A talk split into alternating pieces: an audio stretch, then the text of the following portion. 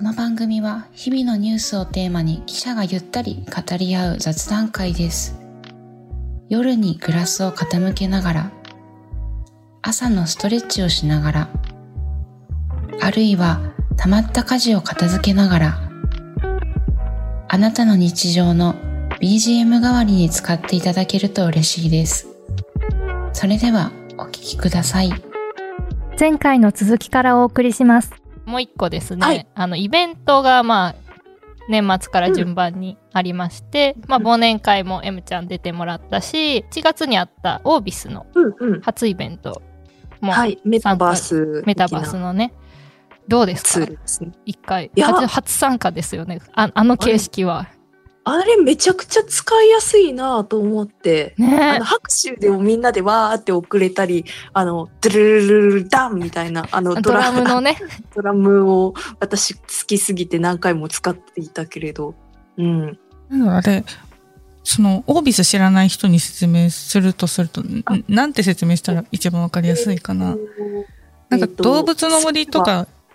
いう人もいたよね。そうだね。うん。あ、えっと、ちなみにスペルは小さい O に大きい V ね、その後 I、C、E もちっちゃく書くオビスっていう、まあ、えっ、と、バーチャル空間の、えーオフィス空間みたいな感じのサービスでして、で、それでみんなが、なんて言うんだろうな、えっ、と、ちっちゃいうさ、デフォルトだとウサギの顔になったりとか、犬の顔が出てきたりして、で、それで皆さん好きなように入ってって、好きなところでくっちゃべれるっていう、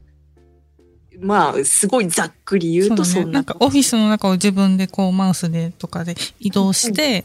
人に近づいてタッチしてみたりとか、話しかけたりとかもできるし、遠く離れた人には声が聞こえなくするような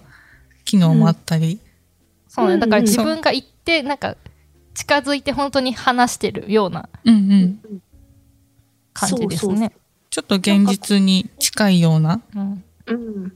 雑談して、ちょっと近づいて話して、ちょっと他の人のところ行って、他の人もとも話してみたいな、そういう本当に現実空間の感覚と近い雑談ツールっていう感じで、確かジョンス、ジョンさん、C、うんうん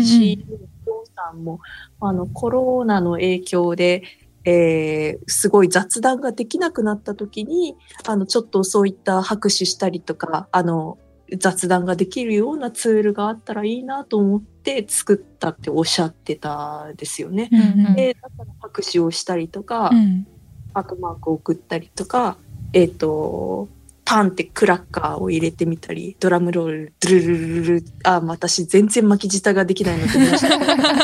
ルルルルみたいな。ルルルルルって、ルルルルル、あ、あ、できた今。ここで開花して初めての巻き舌。初めての巻き舌ができたけれど、そういうのをったりとかができて、で、なんか、あの、交流会だと神田さんと、あと、五十嵐大輔さん、えっ、と、サンフランシスコ支局長ですね、と、あの、ジョンさんのブースとかがあって、私、いろんなブース巡回していたけれど、ジョンさんのところに行ったら、ジョンさんの映像が見れて、そこだけ。で、うんそれで、近づいたら見えたり、近離れたら。顔が見えそのなかったり本人がカメラをオンにしてたら、うん多分その見、えるんですよね。それがすごいなーって思っていました。皆さんはどうでした？ズームとか、まあ、あの、うん。忘年会の交流会はズーム参加して、まあちょっとあの部屋分けに苦戦してっていうトラブルもあったんですけど、そういうのが、この oVice だと、その場に自分が行けばいい。で、うん。その場にいる人と喋れるっていう形で、その手間はなんか省けるし、もっとなんか気軽というか、その場にどれくらいいるかって、あの、チームスとかでも何人参加とかって、あの、見えるコマ数限界があるというか、で、実、際どれぐらい来ているのかとか、どういう反応してるのかってあんまりよくわからなかったり、まあ、喋ってる人たちだけが代表でなんか見えるっていう形なんですけど、ああいう風に拍手とかがあることで、うん。あ、ちゃんと聞いてくれてるんだっていう多分喋り手側の安心感にもなるし、すごい身近に感じられたなっていう風な気がしますね。本当にそうだなと思った。なんか実は私、記者サロンをたというオンラインイベントも、はい、担当してるんだけれど、そちらでもメタバースについて取り上げた回が4回シリーズで実は年末にあったんですよね。うんそっちだとハブスというあのメタバースのツールを使って、あのちょっと映像を取り込んで全員アバターで出てくるうんシーンが、そういうのも入れてやっていて、なんかちょっとずつ目線を変えてみたりとか、喋上上を向いてみたりとかしながら喋っていただく。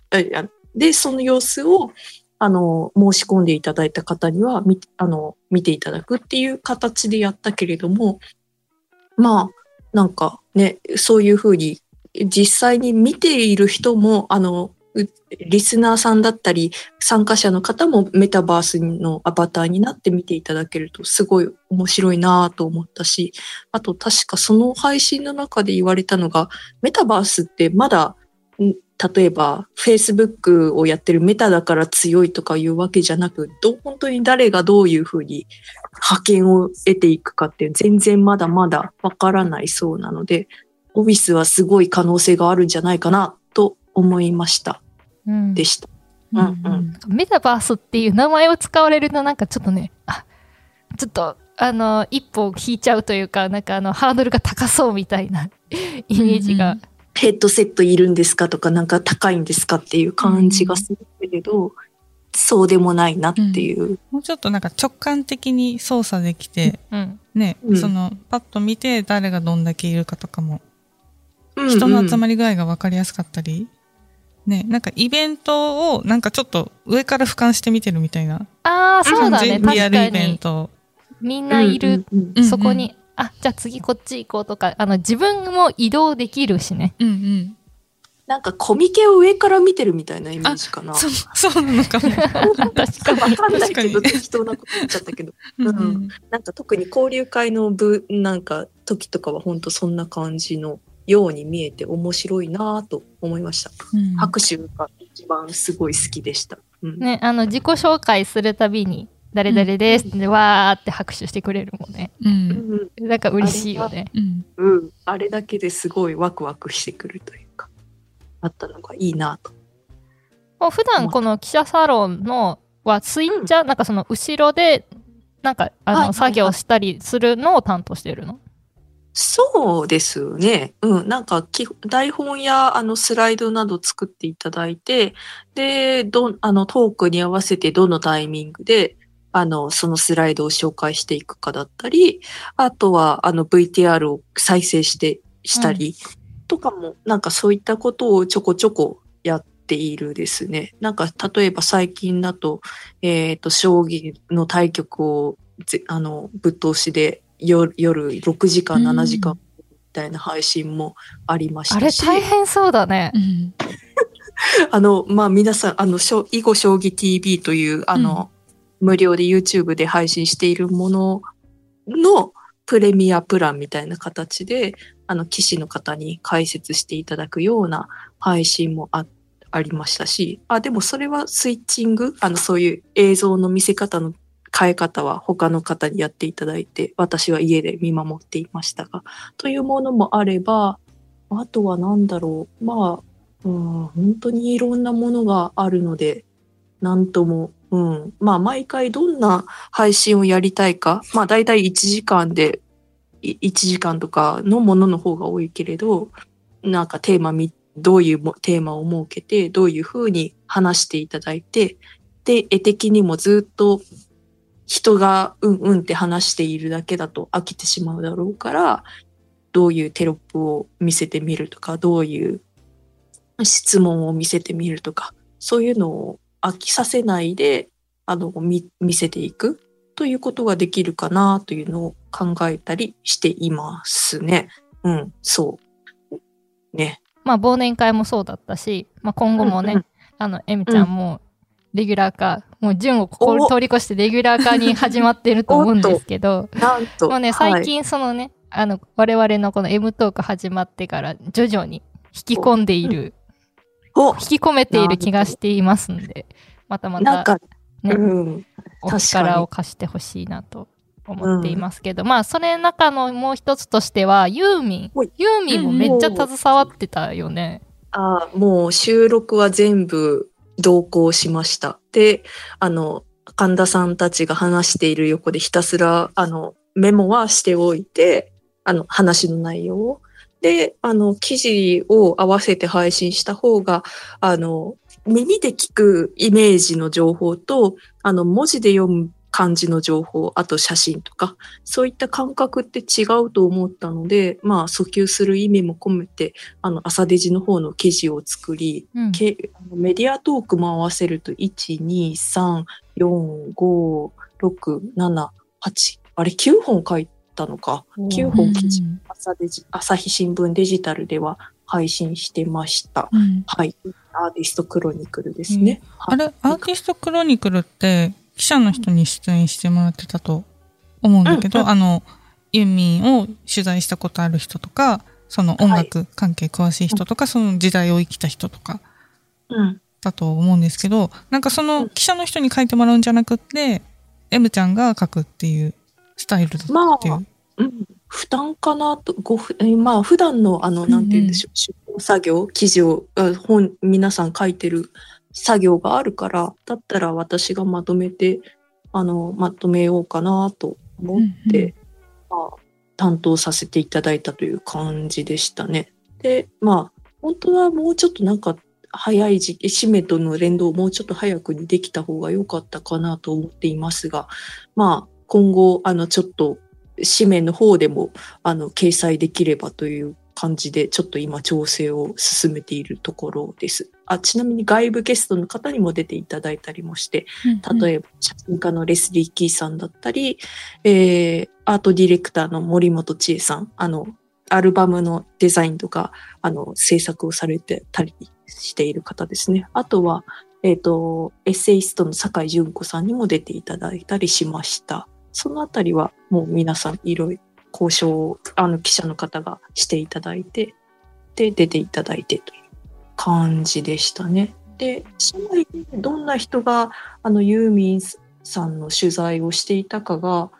初め、まあ、9月ぐらいに、あの、新、あの、イベセン内の別の部署の方から、方からこのいう企画、ぜひ、M ちゃんも入ってみないっていう形で声をかけていただいて、で、Spotify さんとの打ち合わせに出たりとかをさせていただいてたんですけど、その前段階でどんな人が取材してきたんだろうっていうのを調べたら意外となかなか今社内にいる方ではいるようでいなかったりもして、で、うん。なので、1000件以上、1200か1300、もうちょっとだったかな、の記事、松任谷由実とか荒井由実で出てくる記事を全部読んで、それで、なんか、こんな人がいるんだなっていうのを自分の中でまとめたりはしていました。ということもありました。えそもそもユーミンはその企画に携わる前は興味があったというかもともとめっちゃ好きだったのとかそういうわけではなかったの？私、まあ、古い音楽の方が好きです。で例えば、サザンオールスターズとか、桑田佳祐様の信者ではあるけれども、でも、ユーミン好きだけれど、なんか、なんだろう、あの歌詞の中で書かれてるような恋愛経験、私そこまで詰めてないしと思って、大学までは全、あんまりそこまで聞いたことがなくって、で、それで、なんか、今回の企画で、改めていろんな曲を聴いてみて、もう気づけば、もう、常に、あの、Google さんがユーミンを進めてくる状態。もう検索し尽くしたアルゴ感じだリズムねで。うんもう神田さんも言っていたけれど、本当そういう状態な。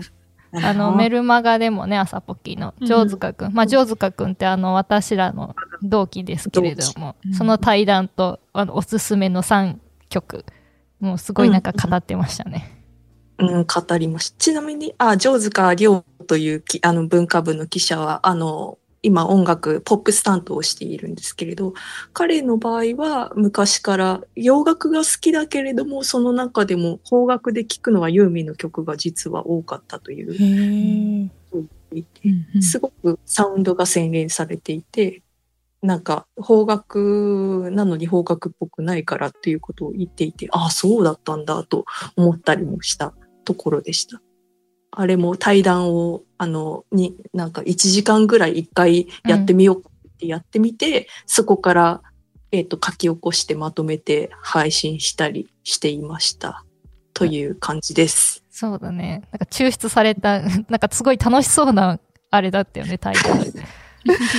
普段メルマガって、あの、コラム担当の関東エピソードって言って、一人が書くスタイルだったのが、あれ特別版で対談形式でっていう、ちょっと違う変化球で、まあ、それはそれですごく、なんか面白かったなと思いましたね。あよかったです。ありがとうございます。初メルマガだったんですごい、あ、どうやればいいんだ。わわわわしながらまとめましたね。という感じでした。この見出しとかも、M ちゃんが自分で考えてたりするの？デジタルの朝デジで配信した。うん、うん、全部自分で考えたね。うん。で、それで、まあ、あの、デジタル編集部、まあ、コン編コンテンツ編成本部にいたときに、あの、いわゆるそういう、えーニュースの見出しを考えるのはよくやっていたので、で、えっ、と、朝ポキのこういう記事を書い、あの、まとめたこともあったので、同じ要領でやってみましょうかという感じでやりました。うん。もうなんか全ての経験をね、今にすごい活かしてる感じだよね。うん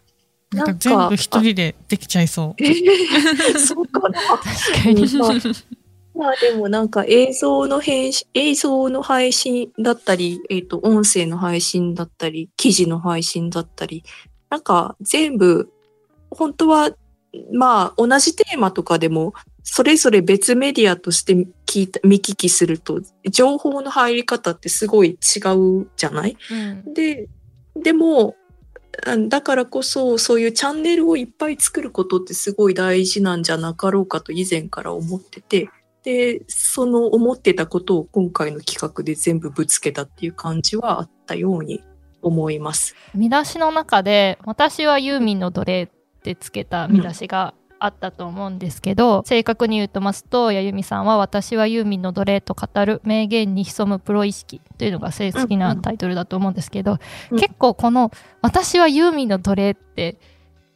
パワーは、うんね強いじゃないですか。うんうんうん。なんかこのワーディングをあえて出すというか、結構な悩まれたんじゃないかなと思ったんですけど、うんこの記事の見出しはすごい悩んで、でも、実はこの私はユーミンの奴隷だからっていうふうに本人がおっしゃってたっていうことは、あの確か、えーユーミンアーティストクロニクルの2回目で、えっ、と、城塚亮記者と江戸川夏樹記者と神田さんが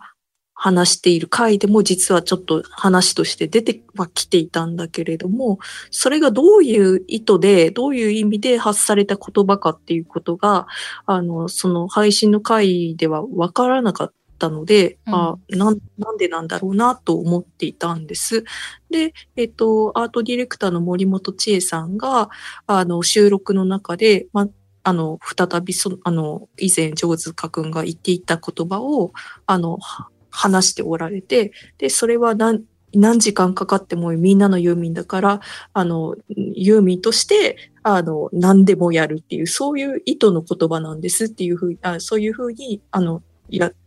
最後まで丸2日間撮影もししっかりやりきられていて、水の中に飛び込んだりもしたっていうふうにおっしゃっていて、あ、そういうプロ意識の言葉だったんだっていうことに、や、あの、その言葉の持つ背景にすごいハッとさせられて、で、そういえば他の、あの、ユーミンさんのインタビュー記事とかではどういうふうに、なんかこれ結構よく、この言葉はすごくユーミンさんよく言ってる言葉なのかなと思ったので、あの、他社さんの記事とか他メディアの記事も検索してみたところ、その、み、ど奴隷という言葉うんをおっしゃってる記事もあって、あ、なるほどなと思ったので、ちょっと入れましたという感じですね。はい。そうだよね。なんかこの背景知らないとなかなか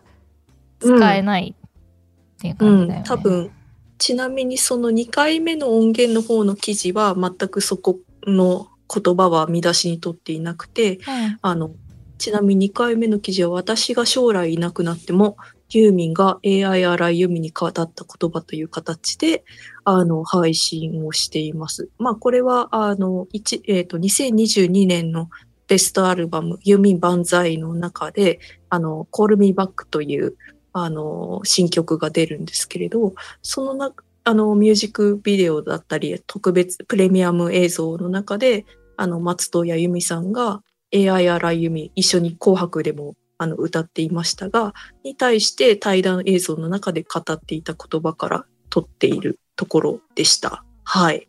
という感じです。なるほど。だから2回目の時はまだ全然使おうっていう形ではなかったっていうことですね。うん。紙面でもまたちょっと見せ方を変えようと思っているので、うん。これは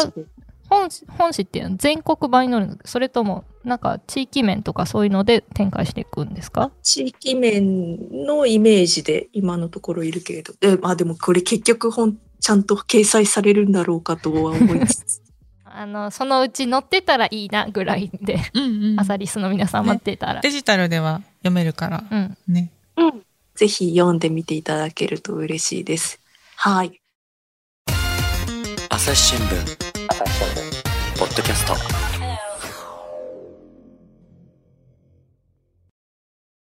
忙しい時でも大事なニュースはチェックしたい。それなら朝日新聞デジタルの紙面ビューアーとポッドキャストはどう？紙面なら見出しの大きさで大事なニュースが一目でわかるしポッドキャストは通勤中でもながら聞きできるよ。いつでもどこでも。朝日新聞。でこれやっぱ取材って結構探すのとか大変だったんですか？あ、なんあの、トークの中で話されたことが、本当に、あの、その、じ、日時、あの、その時系列とか、あの、ね、いつとかそういうのが合ってるかとかを確かめるのが、ちゃんとやらなければと思いまして。だから事実確認とか、校閲みたいなことだよね。の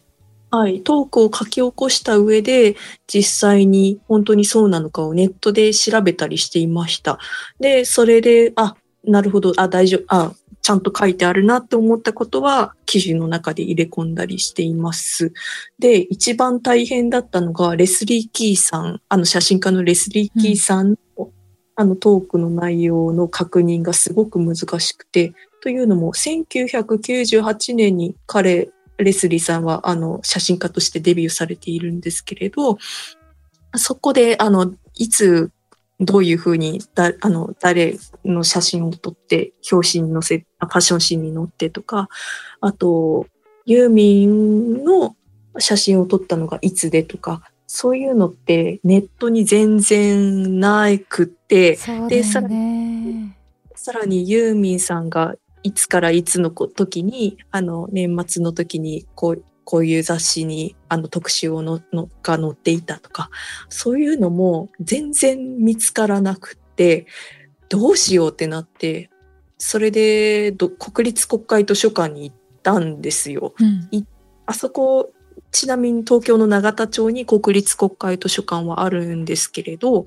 そこに行けば、これまではあの出版されたすべての出版物が保管されてるんですね。で、いざ、じゃあそこのツールで調べたら、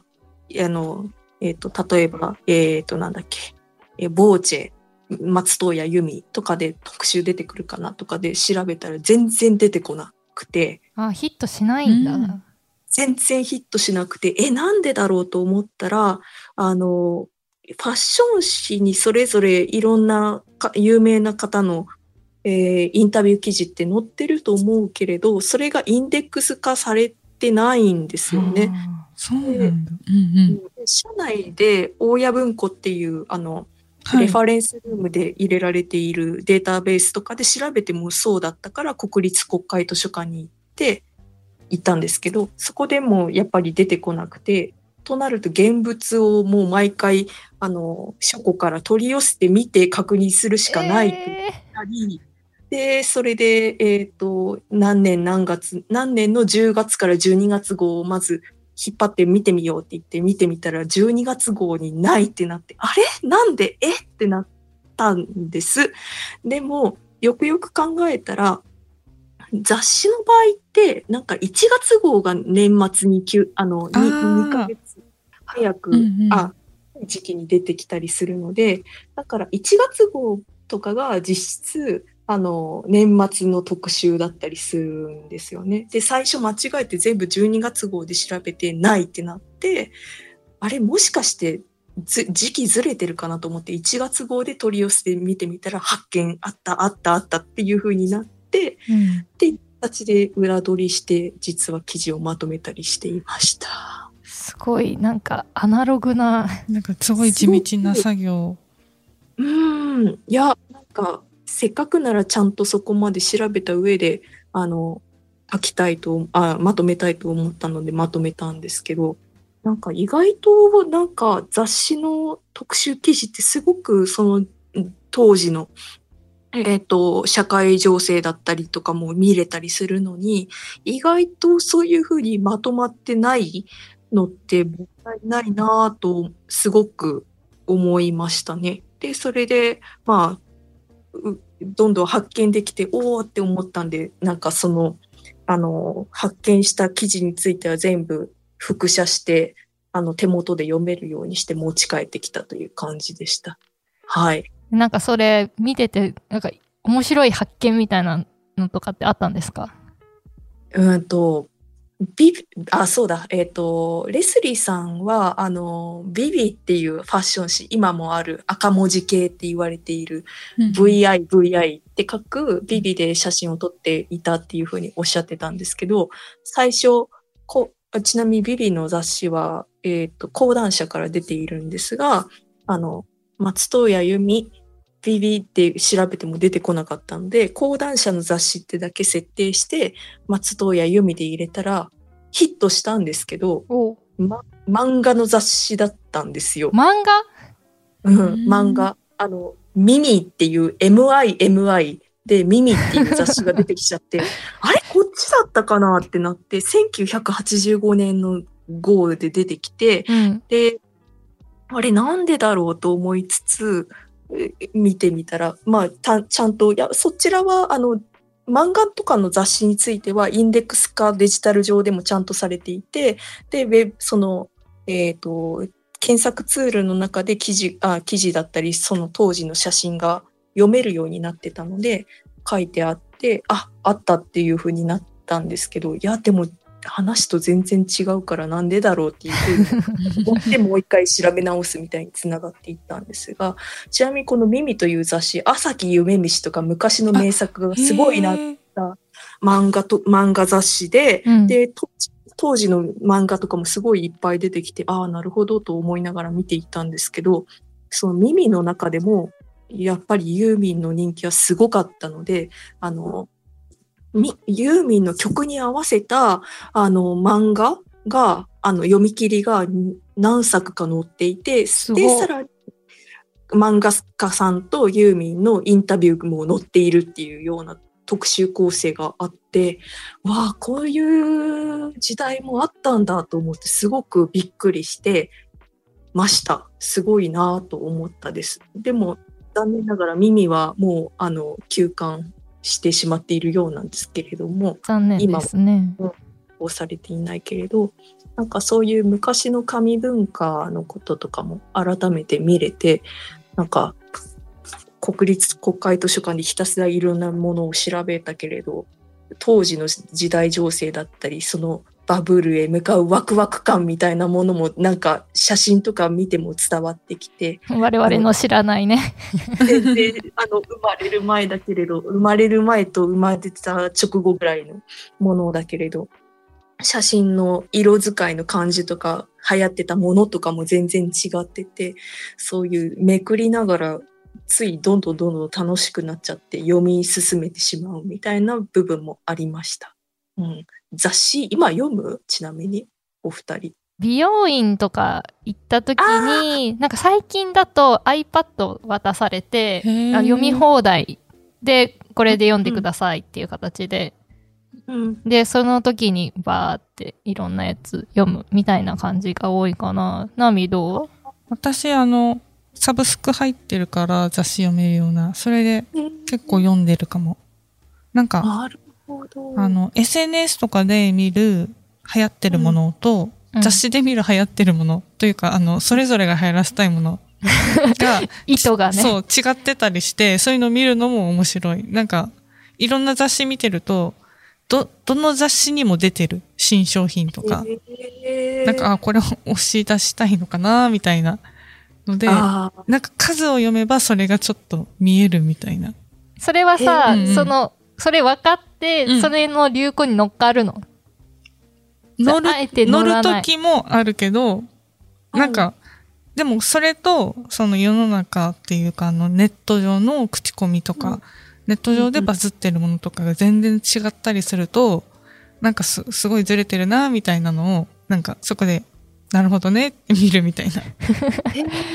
新しい楽しみ方だね。あ ーうん。やっぱり世代間の差みたいな、なんか流行らせ方とかももう今は違うのかなとも思うね。ね。なんかインフル、なんだっけな、展覧、私もこれまた聞き情報なので、なんとも言えないんだけれど、うん。なんか展覧会とか何かイベントごとの時に、あメディアの方への加工見え取材をする場とかあったりするじゃない？で、それが、あの、実、その、それとは別にインフルエンサーさん用の時間みたいなのが今できているらしいんです。で、それで、その、むしろ、その、メディア、あの、そういうメディア各社よりもインフルエンサーさんの、あの、発信力の方で、の方にすごい時間を取ってるとか、そういうケースもあるそうで、すごく面白いなぁと思いました。もう今はやっぱりは情報発信の仕方がどんどんどんどん変わってきている時代だなと、とても思いま確かに。す。うん。うんうん。うん。まあね、確かに SNS とかもね、どうだろう、高校の時あった、あまあ、 mixi とかは始まってたぐらい、大学の時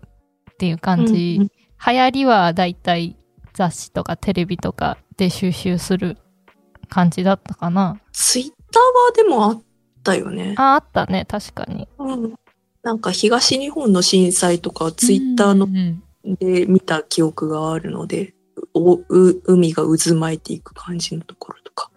うん、っていう記憶はなんとなくあるけれど、もう今と昔でやっぱり情報の取り方って変わったなーって、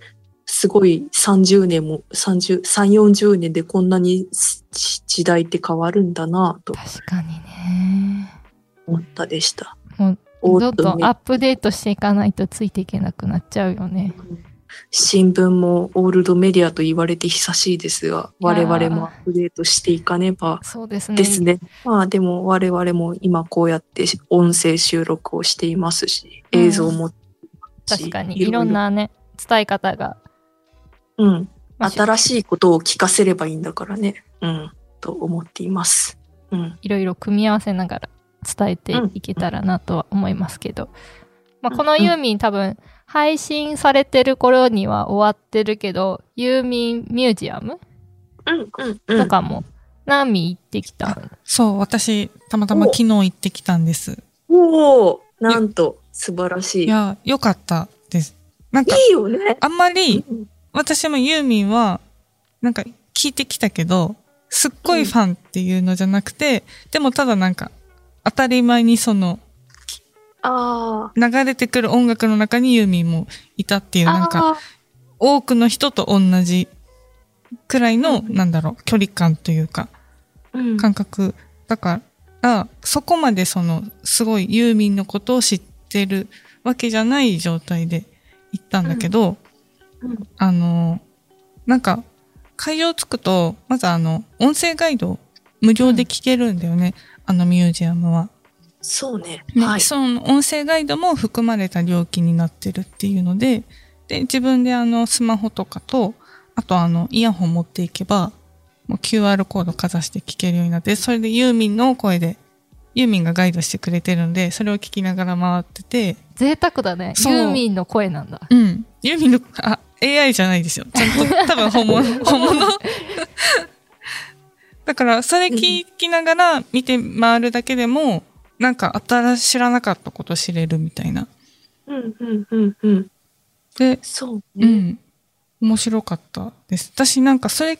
聞くと、なんかよりもう一度あの、ポッドキャストの方の、あの、クロニクルも聞き返したいなって思ったり、